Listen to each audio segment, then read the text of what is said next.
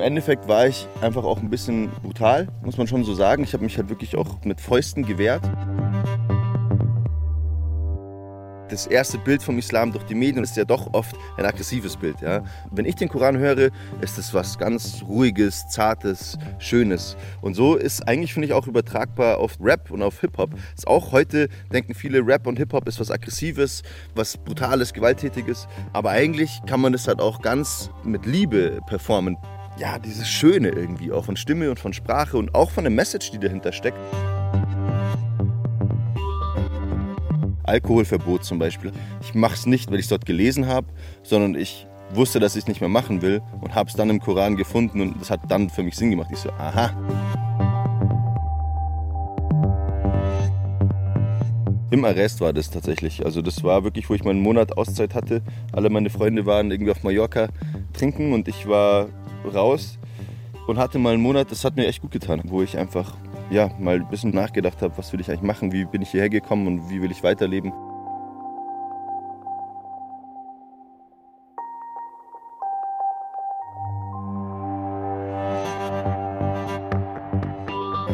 Prima Muslima.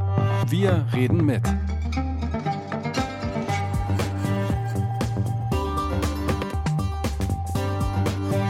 Podcast von Bayern 2. Hallo oder Salam. Ihr hört jetzt die sechste und letzte Episode der ersten Staffel Prima Muslima, wir reden mit. Für meinen Gast bin ich diesmal durch die Berge in Bayern gefahren und musste auch eine kleine Kuhherde passieren, die sich auf die Straße verirrt hat.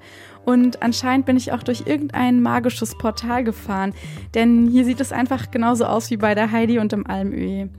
Ich sitze mit Achim Seger, auch genannt Wassim, auf einer Holzbank an einer kleinen Hütte und um uns herum gibt es gar keine anderen Häuser. Es plätschert eine kleine Quelle neben uns, die ihr auch gleich die ganze Zeit in den Aufnahmen hören werdet. Und hinter uns laufen ein paar Ziegen herum. Außerdem haben wir noch eine richtig schöne Aussicht ins Tal. Hier hatte Wassim schon sehr viele Ferien verbracht. Seine Mutter kommt nämlich von hier aus dem Allgäu. Sie ist auch in dieser Hütte hier, wo wir gerade sitzen, aufgewachsen und irgendwann Muslima geworden. Dann hat sie Wasims Papa kennengelernt, der aus Ägypten kommt und in der Heimat von seinem Papa macht Wasim auch manchmal Urlaub. Die Familie von seinem Papa aus Ägypten hat ihm den Namen Wasim gegeben, als er das erste Mal als Teenager dort war. Wasim ist Hip-Hopper, Veranstalter und DJ und arbeitet auch sehr viel mit Kindern und Jugendlichen. Seine eigene Jugend war aber nicht sehr bilderbuchmäßig und ein echter Wendepunkt in seinem Leben. Mit 19 wurde er nämlich von einer Gruppe Neonazis verprügelt. Er hat sich gewehrt und wurde von denen angezeigt und ist in den Sommerferien für ein paar Wochen im Arrest gelandet. Das hat ihm aber nicht geschadet, sagt er heute, viele Jahre später. Ja, puh, also als Jugendlicher, also wirklich bis 19, war ich schon noch ein bisschen andere Person. Ich habe in einem Münchner Vorort gelebt, bin aufgewachsen und habe viel Alkohol getrunken und alles Mögliche an Quatsch gemacht. Und hatte da auch immer wieder, ja regelmäßig tatsächlich im Jugendzentrum, auf Volksfesten, auf Sonnenwendfeuer, diese ganzen Treffen, hatte ich eigentlich regelmäßig Stress mit Neonazis, mit Glatze und Bomberjacke und Springerstiefel. Ich war aber selber auch noch ein bisschen eben dann auch mal betrunken. Ja, da gab es dann öfter Konflikte. Und dann habe ich mit 19 noch aufgehört, Alkohol zu trinken. Und warum hast du aufgehört? ja, das war dann für mich irgendwie so der Knackpunkt. Ich bin immer wieder in Probleme geraten, habe dann auch Probleme mit der Polizei, mit Arrest und sowas. Im Endeffekt war ich einfach auch ein bisschen brutal, muss man schon so sagen. Ich habe mich halt wirklich auch mit Fäusten gewehrt. Und am Ende wurde ich dann angezeigt und musste dann ja eben sogar in Arrest. Und ja, irgendwann hatte ich die Schnauze voll. Ich wollte nicht mehr. Ich habe einfach gemerkt, wenn ich nüchtern bin, komme ich weniger an solche Situationen oder kann damit anders umgehen und stehe nicht immer dann als Depp da. Und ja, das war dann für mich eigentlich so der Grund, aufzuhören, Alkohol zu trinken, mich ein bisschen zu läutern. Und das hat schon auch mein Leben auf jeden Fall stark geändert, diese Phase mit 19 Jahren. Wie sind deine Eltern damit umgegangen? Puh, ja, gute Frage. Ich würde sagen, laissez-faire. Also, mein Vater hat sich relativ wenig eingemischt generell. Und meine Mutter hat mich eigentlich ein bisschen machen lassen, sage ich mal. Meine Mutter ist ja auch Muslima, also sie hat, glaube ich, auch das Vertrauen gehabt, dass Allah mich auf die richtige Fährte, auf den Sirat al-Mustaqim, den geraden Weg leiten wird. Aber natürlich waren die genervt, da kamen ja immer wieder gelbe Briefe und Polizei stand vor der Tür und alles Mögliche. Aber irgendwie haben sie, glaube ich, schon noch mit einer ja, empathischen, feinfühligen, nachsichtigen Art und Weise mich eigentlich unterstützt dabei, meinen Weg dann selber zu finden und auch sicherlich Vorarbeit geleistet, dass ich dann irgendwann mal auch diesen Umbruch selber geschafft habe. Und ähm, in der Zeit hast du dich auch angefangen, mehr über den Islam zu informieren? Tatsächlich, ja. Im Arrest war das tatsächlich. Also das war wirklich, wo ich meinen Monat Auszeit hatte. Alle meine Freunde waren irgendwie auf Mallorca trinken und ich war raus und hatte mal einen Monat, das hat mir echt gut getan, wo ich einfach überlegt habe, nachgedacht habe, was will ich eigentlich machen, wie bin ich hierher gekommen und wie will ich weiterleben. Und da habe ich auch den Koran das erste Mal gelesen und auch andere Bücher über den Islam und fand das sehr interessant. Also ich kannte den Koran und, und Islam schon von meinem Vater, mit dem ich nicht immer aufgewachsen bin. Also ich, ich sag mal, ich kannte es flüchtig, aber es, es, war mir auf jeden Fall ein Begriff und dann habe ich mich dafür interessiert und es hat irgendwie direkt Sinn gemacht. Alkoholverbot zum Beispiel hat für mich nicht, ich mache es nicht, weil ich es dort gelesen habe, sondern ich wusste, dass ich es nicht mehr machen will und habe es dann im Koran gefunden und das hat dann für mich Sinn gemacht. Ich so, aha, Logo, verstehe ich, so will ich auch leben. So. Cool, richtig cool. Und bist du damals oft zu deiner Familie in Ägypten gegangen, also zu der Familie von deinem Vater? Ich war das erste Mal mit 12 oder 13. Davor war ich immer hier im Allgäu, wo wir jetzt gerade das Interview machen, hier auf dem Hof.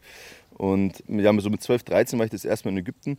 Und dann war ich auch, also als ich dann 16 war, als ich dann alleine runtergeflogen bin, auch immer wieder jedes Jahr in den Sommerferien oder ganzen Ramadan, also regelmäßig und auch längere Zeit in Ägypten und habe auch eigentlich ein gutes Verhältnis mit der Familie dort. Ich besuche die sehr, sehr gerne. Mhm. Ab 19 habe ich dann wirklich mir auch selber Gedanken gemacht und das auch versucht selbst zu interpretieren und natürlich auch Communities zu finden. Es hat ziemlich lange gedauert. Ich habe mich in den meisten Moscheen, türkischen Moscheen, jetzt nicht 100% wohlgefühlt. Also ich habe da kein Problem, ich gehe da gerne hin, aber wenn ich die Sprache nicht spreche oder auch in arabisch sprechenden Moscheen, ich spreche nicht perfekt Arabisch und irgendwie hat mir da immer so ein bisschen was gefehlt. Ich bin da schon hingegangen und auch gerne zum Beten, alles cool. Aber so dieses Community-Feeling hatte ich dann nicht und das habe ich erst gefunden, als ich dann das MFI, das Münchner Forum für Islam, in München gefunden habe. Und äh, das wurde gerade aufgebaut. Dann war ich auch einer der ersten, die da, glaube ich, irgendwie auch was veranstaltet haben. Das heißt, ich habe mich da relativ schnell eingebracht, weil ich auf sowas gewartet habe. Also da habe ich richtig gemerkt, da konnte ich meine ja, Wurzeln schlagen so ein bisschen. Und seit mehreren Jahren bin ich da jetzt auch aktiv. Es ist einfach eine deutschsprachige, junge, engagierte, progressive Moschee. Da fühle ich mich halt sehr wohl. Ich kann da Poetry Slams veranstalten und Kunstfestivals und sowas. Also und es sind auch viele gute andere Leute, die sich da engagieren, mit denen wir das eben zusammen machen. Also es ist wunderbar. Es hat mir auch davor schon ein bisschen gefehlt und gibt mir sehr viel sowas, ja. Gemeinschaft heißt auf Arabisch Umma und spielt für Muslime eine sehr große Rolle. Die Gemeinschaft steht eigentlich sogar über dem Individuum. Es gibt viele Überlieferungen, die sagen, dass man sich in guter Gesellschaft aufhalten soll oder die Nähe zu anderen Muslimen suchen soll. Gebete zählen zum Beispiel auch mehr, wenn man sie in Gemeinschaft verrichtet. Und andere Muslime werden so wie Geschwister gesehen, wenn es zum Beispiel darum geht, ihnen zu helfen oder für sie da zu sein. Früher hat man seine Oma oft in der Moschee getroffen, weil das auch eine Art sozialer Treffpunkt ist, wo man sehr viel Freizeit verbracht hat. Viele junge Leute gehen heutzutage regelmäßig nicht mehr so in Moscheen, um dort ihre Freizeit zu verbringen. Deswegen entsteht auch so ein Gemeinschaftsgefühl nicht so einfach. Aber Wasim hat seine Oma gefunden. Für mich ist dieser Ort das Internet. Neben dem Islam und so spielt ja eben, wie du schon erwähnt hast, auch die Kunst und die Musik eine sehr große Rolle in deinem Leben. War dieser Zeitraum mit 19, 20 auch der Zeitraum, wo du die Musik für dich entdeckt hast oder warst du vorher schon Hip-Hop-Fan? Hip-Hop-Fan war ich eigentlich schon immer. Also ich glaube, das erste war Michael Jackson und dann war Hip-Hop. So schon relativ schnell. Aber auch viel so amerikanischer Underground-Hip-Hop. So Conscious Rap, politischer Conscious Rap auch hat mich schon sehr stark geprägt. Selber aktiv bin ich dann, ja, auch irgendwann nach 19, hat es dann ich habe davor auch schon ein bisschen so Freestyle-mäßig oder Beatbox am Cornern irgendwo mit irgendwelchen Jungs, ein bisschen so Spaß war immer mit dabei. Aber eigentlich erst, also ich würde sagen, sogar so richtig ernsthaft nehme ich es eigentlich erst seit ein paar Jahren, relativ spät, wo ich einfach auch selber gemerkt habe, eigentlich gibt es die Musik auf Deutsch, die ich hören will die ich eben aus dem amerikanischen oder auch aus UK, äh, so politischen, sozialkritischen Conscious Rap, aber gut, gibt es in Deutschland nicht so viel oder gab es nicht so viel, es kommt jetzt gerade. Und da habe ich eben auch vor ein paar Jahren angefangen, das selber zu machen. Ich habe eigentlich erst angefangen zu veranstalten und DJ und, und eben Bookings zu machen und so in Münchner Clubs. Aber irgendwann habe ich gemerkt, so eigentlich ist da so ein bisschen, äh, fehlt mir was. So, und dann habe ich es halt selber gemacht irgendwann. Ich habe auch am Anfang natürlich nicht so professionell das gemacht. Jetzt mittlerweile geht es einigermaßen gut. Neben dem ganzen anderen Stuff, den ich mache, ist es auch ein, eins meiner vielen Standbeine geworden. Es gibt viele muslimische Rapper, aber wenige rappen darüber, glaube ich. Also über, sage ich mal, islamische Themen. Das gibt es nicht so oft. Ja. Eher Gucci, Gucci, Rolli, Rolli, Glitzer, Glitzer, Ferrari, Ferrari. Also ist das der Grund, warum du dich so mit dem amerikanischen Hip-Hop besser identifizieren kannst? Also du hörst gar keinen Deutsch-Rap? Doch, schon ein bisschen. Aber wenig. Also ich höre mehr amerikanisch, aber ich höre auch Deutschrap. Also ich buche auch deutsche Rapper. Ich, solange die halt für mich jetzt nicht, ja, wie soll man es nennen, diesen Mainstream-Chart-Pop-Rap machen, diesen, ja, oft sexistischen, materialistischen Rap, sowas würde ich nicht buchen und sowas höre ich auch nicht. Aber es gibt natürlich auch anderen Rap. Das ist halt ein bisschen Underground, das ist halt nicht in den Charts. Und warum hast du dich mit diesem amerikanischen Hip-Hop so identifizieren können? Hat, glaube ich, verschiedene Richtungen. Also erstmal mochte ich Englisch, ich mochte die Sprache, ich mochte die, die Message, die sie übertragen haben oder die ich also da konntest du dich auch mit den Menschen identifizieren, die, das, äh, die diese Musik das war, gemacht glaube ich, haben? noch die nächste Ebene, ja. Also nicht nur, also die Musik war cool, die Message war cool, aber ich glaube, es war schon auch so ein Gefühl eben, wenn du in einem, sag ich mal, mehrheitlich weißen Vorort aufwächst und du eigentlich schon das Gefühl hast, du bist der einzige oder einer der wenigen dunkleren, farbigen, auffälligeren Leuten für die Mehrheitsgesellschaft dort, dann sucht man sich vielleicht auch eher also zumindest in seiner Vorstellung irgendwie eine Community. Die hatte ich da noch nicht wirklich, aber das war dann, glaube ich, Hip-Hop. Und ich habe mich auch früher, glaube ich, irgendwie so zwischen Schwarz und Weiß irgendwo gefangen. Also ich wusste, ich bin nicht weiß, aber ich war jetzt auch nicht wirklich schwarz. Von daher war das für mich dann irgendwie, glaube ich, schon so ein, so ein Selbstfindungsprozess auch. Und das hat mich einfach angesprochen sozusagen. Und heute jetzt als, kennt man die Definition POC, Person of Color oder People of Color, so würde ich mich jetzt heute bezeichnen, aber den Begriff hatte ich früher nicht. Und deswegen war das schon, glaube ich, auch so eine Connection zur schwarzen Szene, die ja nicht nur Hip-Hop ist, aber wo natürlich Hip-Hop ganz stark ist. Wasim erinnert mich ein ganz kleines bisschen an Malcolm X. Das war ein afroamerikanischer Aktivist und Anführer einer Bürgerrechtsbewegung in den USA. Und er hat zur gleichen Zeit gelebt wie Martin Luther King. Er musste auch in Haft und hat dort angefangen, sich weiterzubilden. Das war auch ein Wendepunkt in seinem Leben und dort hat er angefangen, sich auch religiöser weiterzuentwickeln und muslimisch zu sein. Viele Leute in Deutschland kennen ja die Geschichte von Martin Luther King. Und ich wusste gar nicht, dass die beiden Figuren was miteinander zu tun haben, bis ich ähm, auf einem Martin Luther King Musical war und da Malcolm X eine kleine Rolle gespielt hat. Und dort wurde er halt echt wie so ein kleiner Krimineller gezeigt und hat auch nur so eine ganz kleine Nebenrolle gehabt. Und ich kannte den halt ganz anders, weil so in der muslimischen Community äh, interessiert sich, glaube ich, die Mehrheit nicht so sehr für Martin Luther King. Und da ist halt Malcolm X eher so eine große Figur. Und ich habe zum Beispiel nicht so viel über seine Kriminalität oder so gewusst. Ich hatte er halt mhm. einen Fokus gehabt, dass er den Islam halt für sich entdeckt hat und dass er dann auch irgendwie durch seine Pilgerfahrt nach Mekka auch herausgefunden hat, dass der Islam keine rassistische Religion ist, sondern dass im Islam halt diese Trennung zwischen Weißen und Schwarzen nicht gibt und auch noch nie gab. Und dass auch von Anfang an, also von der Geburtsstunde vom Islam her, Menschen gleichgestellt waren, egal welche Hautfarbe sie haben, egal welche Herkunft sie haben. Und äh, dass er dann gesehen hat, damals, als es noch in Amerika die Rassentrennung gab, in Mekka, wo er die Pilgerreise gemacht hat, dass ihn weiße Menschen so behandeln, als wären sie gleichwertig wie er und ihn zu sich genommen haben, mit ihm zusammen gegessen haben, mit ihm zusammen die, dieselben Klamotten angehabt haben und die, um die Kaaba gepilgert sind, hat er eben das dann total toll gefunden und bin in die USA genommen, diese Philosophie. Und ich weiß nicht, welchen Bezug du zu ihm hast. Also ich kann erstmal sagen, ich kenne beide nicht. Also ich, ich bin ja, sag ich mal, deutsch und muslimisch, das ist eigentlich kein Widerspruch. Also ich bin Deutsch-Muslim. Das finde ich auch in dieser Fragestellung. Ich finde äh, Malcolm X und Martin Luther King beide sehr interessant und kenne beide. Muss gar nicht entweder oder sein. Und ähm, ja, Malcolm X war natürlich schon eine Inspiration. Ich, glaube auch für die ganze Hip-Hop-Szene an sich. Also ich glaube, da, ich bin eigentlich über Hip-Hop auch zu Malcolm X gekommen. Dann gibt es immer wieder Quotes, die nehmen Zitate von ihm oder im Intro hört man dann bei All Means Necessary oder so. Das heißt, eigentlich über die Rapper, die sich dort vor Ort mit diesen politischen Strömungen auseinandergesetzt haben. Da gab es ja auch noch ganz viele andere Leute, natürlich die Five Percenter Nation of Islam und so. Da gab es ja, also da gab es The Last Poets, die dann da das erste Mal diese, diese, politischen Messages auch irgendwie in Poetry und, und fast schon Rap gemacht haben. Und dann ist Rap daraus entstanden und Hip Hop, die ganze Kultur. Dieser Einfluss auf die Szene, der war schon von Anfang an da, von schwarzen, mm, sozialkritischen, empowernden Stimmen wie Malcolm X. Ich finde auch beide interessant. Willst du mal was rappen oder irgendwie so? Hm. Oder was slammen. Kannst du das so Freestyle? Ja, also ich kann auch so einen Mix machen, aber wir haben jetzt ja eh keinen Beat hier, das heißt, ich könnte so ein. Soll ich einen Beat für dich machen? Ja, mach mal Beatbox, genau. ich kann sowas gar nicht, wenn du es mir beibringst.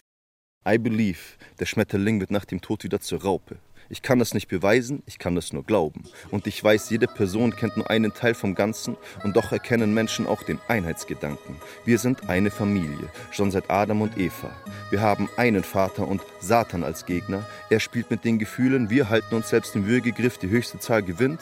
Aber Allah würfelt nicht, Allah ist alles. Das Alpha und das Omega, Anfang und Ende, das Licht vor dem ersten Sonnenstrahl und es ist egal, wer dem Hungrigen zu essen gibt. Alles kommt von Allah, may the prophets rest in peace. Von Abraham über Moses bis zum heiligen Christus hatten die Gebote eine gemeinsame Richtung. Ihr müsst nicht alles glauben, aber dürft alles denken, denn Gott ist unantastbar wie die Würde des Menschen. I believe.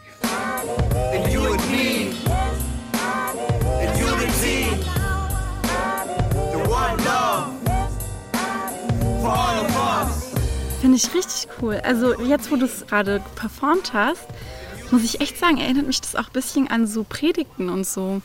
Weil ich glaube, in den USA ist das, glaube ich, eher gängig, dass viele Imame so, die auch auf Englisch predigen, so eine Art Poetry-slammige Art haben, zu, ja, zu predigen. Also im Islam ist das ja auch, also zum Beispiel der Koran ist ja auch so Besprechgesang mhm. eigentlich und wir rezitieren ja auch viel und es geht viel darum, so poetisch Texte mhm. halt vorzulesen. Ich glaube, was mich da schon geprägt hat, ist auch, wenn ich den Koran anhöre und man eigentlich, wenn man jetzt nicht islamisch aufwächst oder vielleicht das erste Bild vom Islam durch die Medien oder nicht von Muslimen ist, dann ist ja doch oft ein aggressives Bild ja, vom Koran, vom Islam. Und eigentlich, wenn, man, wenn ich den Koran höre, ist es was ganz Ruhiges, Zartes, Schönes. Und so ist eigentlich, finde ich, auch übertragbar auf Rap und auf Hip-Hop. Auch heute denken viele, Rap und Hip-Hop ist was Aggressives, Brutales, Gewalttätiges. Aber eigentlich kann man das halt auch ganz nett und mit Liebe performen. Peace, Love and Unity, so dieses, ja, dieses Schöne irgendwie auch von Stimme und von Sprache und auch von der Message, die dahinter steckt. Ich finde, das ist auch ganz stark bei Hip-Hop und eigentlich finde ich, ist das eine ganz interessante Frage, äh, ob es da nicht vielleicht sogar irgendwie Parallelen gibt, was mit dem Islam-Bild passiert und mit dem Hip-Hop-Bild. Hättest du Lust, auch zum Vergleich so einen Vers oder so zu performen? Oder? Koran zu rezitieren, mhm. meinst du? Mhm. Ja, warum nicht? Also ich bin ja kein Imam und äh, ich, also ich kann es sicher nicht, nicht so gut wie viele andere, aber ich kann es natürlich gerne probieren. Also eine meiner Lieblingsverse ist Al-Kafirun. Mhm. Bismillahirrahmanirrahim. Kul ya ayyuhal kafirun la abudu ma ta'budun wa la antum abiduna ma abudu wa la ana abidtu ma abattum wa la antum abidun ma abudu lakum dinukum waliyadin. Amen. Die Sura, die Wasim hier rezitiert hat, heißt Al-Kafirun, also die Ungläubigen. Darin geht es darum, dass man an das glauben soll, was man glaubt, und andere das glauben lassen soll, was sie glauben. Die letzte Aja, also der letzte Vers lautet, ihr habt eure Religion und ich meine.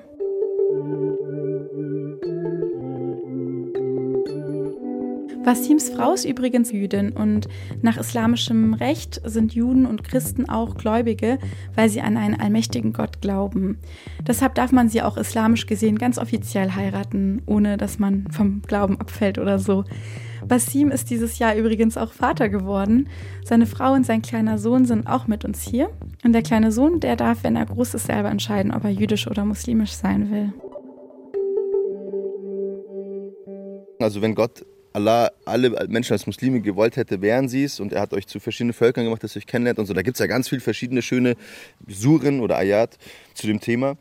Was ich aber vor allen Dingen auch dabei sehr interessant finde, ist eigentlich dieses interreligiöse oder auch interkulturelle. Als zum Beispiel, als ich in den USA war, habe ich auch mit den Natives dort connecten dürfen. War auch sehr ein Blessing für mich, dass wir mit einem Schamanen, mit einem Heiler vom Lakota-Stamm dort, also den Indigenous People First Nation von Nordamerika. Und er kannte auch ein bisschen was vom Islam und das war sehr interessant. Aber wir haben dann beide, eigentlich mussten wir gar nicht mehr so viel reden und wir haben beide gemerkt, wir sind eigentlich beide auf dem parallelen Weg zum selben Licht so ein bisschen. Ja? Oder es gibt verschiedene Wege zum Licht, so hat er es gesagt. Das versuche ich durch Kunst- und Kulturveranstaltungen eben zu schaffen. Nicht nur zu preachen, nicht nur zu, vorzulesen oder vorne irgendwelche theoretischen Sachen vorzusagen, sondern es einfach zu leben und einfach mit den Leuten auszutauschen und deren Perspektive auch irgendwie anzunehmen oder zu wertschätzen. Hast du das Gefühl, dass du in Deutschland so gehört wirst mit dieser Message? Ja, also in Deutschland, also mein Gott, in den verschiedenen Communities, die auch sehr heterogen sind. Die muslimische Community, wie gesagt, es gibt auch viele junge Muslime, Muslime, die da super woke sind und da voll das denen aus der Seele spricht man kann die nicht alle unter einen Kamm scheren, so. Von daher finde ich halt immer so ein bisschen meine Inseln und finde immer so ein bisschen die Leute, die das so ein bisschen mittragen, die progressiv denken und das auch umsetzen möchten. Und das ist wichtig, dass die Leute zusammenkommen und dann wieder sozusagen als Multiplikatoren in ihren verschiedenen Communities dann wieder wirken. Und ich glaube, so kann man schon also Brücken bauen. Der Gast vor dir, Sucher, ähm, hat eine Frage für dich.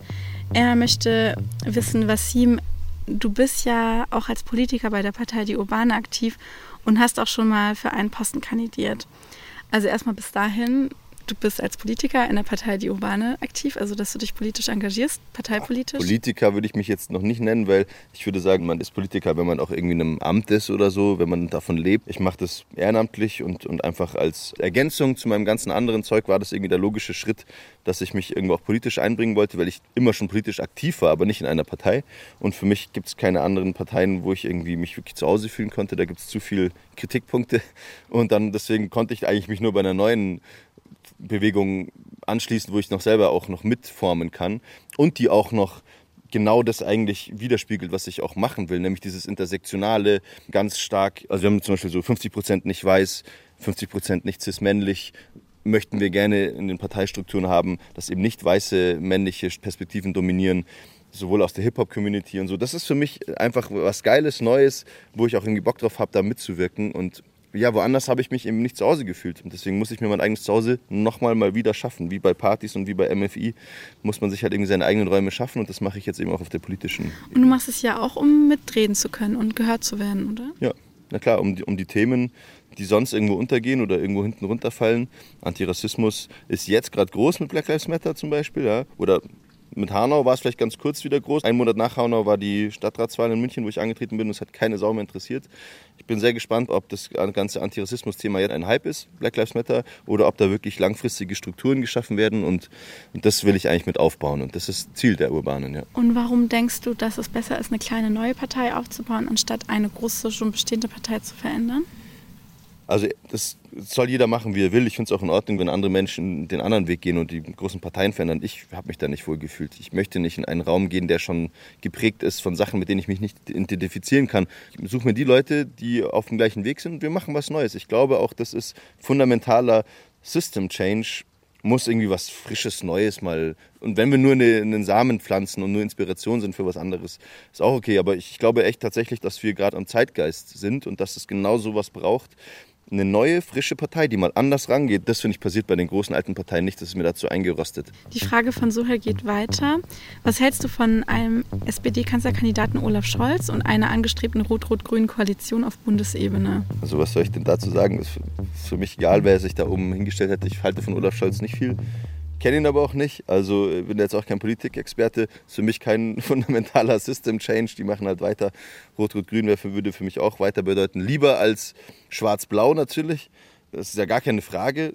Aber ist für mich ja, wir spielen einfach das Spiel weiter. Ich komme ja aus Baden-Württemberg und Baden-Württemberg ist grün und ich habe das Gefühl, es hat sich einfach gar nichts geändert. Ja. Im Gegenteil, also ich war auch teilweise überrascht, so wie konservativ die Grünen eigentlich sein können. Aber andere Geschichte. Apropos konservativ, ich bin auch ein bisschen konservativ aufgewachsen. Oder sagen wir mal nicht konservativ, aber ich würde sagen, dass meine Eltern den Islam schon dogmatischer ausleben als ich. Und bei uns zu Hause zum Beispiel, als ich noch Teenagerin war, war halt so Musik hören und so nicht so ein Ding. Also meine Eltern hätten das nicht cool gefunden, wenn ich jetzt zu Hause laut Musik gehört hätte, egal was für eine Musik es sei. Das ist irgendwie Nasheed, so islamischer Gesang. Und ich hatte nicht so wirklich so eine richtige, so eine Genre, das ich gehört habe. Also ich hätte es auch heimlich von meinen Eltern hören können. Die haben mir das jetzt nicht verboten. Aber ich war damals auch durch den Einfluss von meinen Eltern auch ein bisschen dogmatisch und habe halt auch so gedacht, dass es halt kritisch sein könnte, Musik zu hören. Musik so. ist Haram und so, ja. Genau, also mittlerweile sehe ich das auch anders, aber ich habe halt damals, war ich auf eine Band gestoßen, die hieß Outlandish, weil die mit so einem Song Aisha, den sie von... Gecovert haben, ja. Das sie gecovert hatten. Und das fand ich so cool, weil es war das erste Mal in meinem Leben, dass ich in einem Video eine kopftuchtragende Frau gesehen habe. Ich fand es total cool.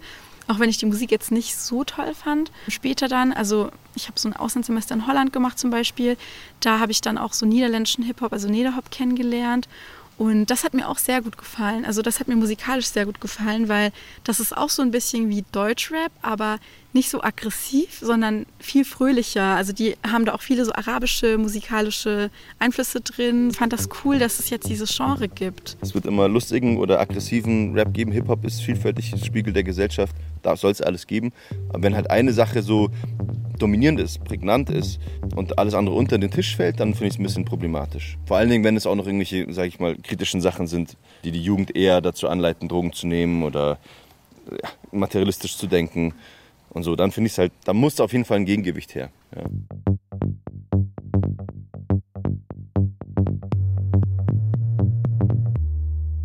Wir kommen jetzt langsam auch schon zum Ende und dieser Podcast soll ja auch Brücken bauen. Also ich habe bisher jeden Gast immer gefragt, was er den nächsten Gast fragen will. Und weil du der Letzte bist, würde ich dich gerne fragen, welche Gäste würdest du dir wünschen, die noch kommen sollen in der zweiten Staffel? Muslimische Gäste? Mhm. Huh. Ich hätte gerne auch mal eine, eine schwarze Muslima. Ich, ich glaube, dass eine schwarze Muslima mit Kopftuch, glaube ich, wahrscheinlich die, die meisten Diskriminierungserfahrungen hat. Die könnte wahrscheinlich am meisten darüber erzählen. Das ist, glaube ich, eine unterrepräsentierte Perspektive. Aber findest du es nicht blöd, wenn man sie dann nur auf ihre Diskriminierung redet? Also wenn ich sie jetzt einladen würde Nee, und mit denen nur darüber aber- reden würde. Aber die wird ja wahrscheinlich auch dann, also dann sucht ihr halt eine schwarze Muslima, die auch irgendwas macht. Ich finde einfach, diese Perspektive ist oft unterrepräsentiert. Ich mache zum Beispiel auch Islam und da war ich immer, immer ganz froh, wenn da auch, die war auch einfach sehr gut, eine sehr gute Poetry Slammerin, die war jung, schwarz mit Kopftuch, deren Perspektive auf der Bühne zu sehen, war einfach krass wichtig. So, ja, für die ganze Gesellschaft auch. Deswegen finde ich sowas wichtig. Islam kenne ich auch. Also Islam gibt es ja auch in Stuttgart. Mhm. Ähm, ich, das ist ja so eine äh, muslimische Jugendgruppe, die Poetry Slam macht. Mhm. Und ihr habt auch eine Ortsgruppe in München. Und hast du die geleitet oder was? Bayern, ist- ja genau. Mir hat sehr Spaß gemacht. Ich habe echt ein paar neue Sachen gelernt. Mit Musik kenne ich mich ja nicht so gut aus. Und ich bedanke mich fürs Zuhören und bei dir fürs Dasein. Danke für den Besuch. Tschüss. Salam. Das Baby wurde am Ende doch schon etwas unruhig, obwohl es eigentlich ganz gut durchgehalten hat.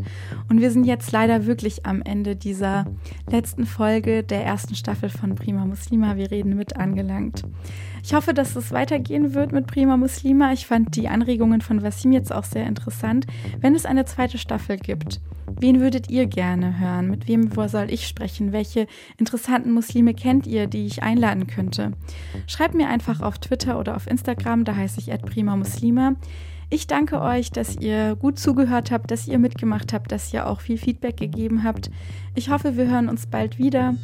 Salam, eure Merve.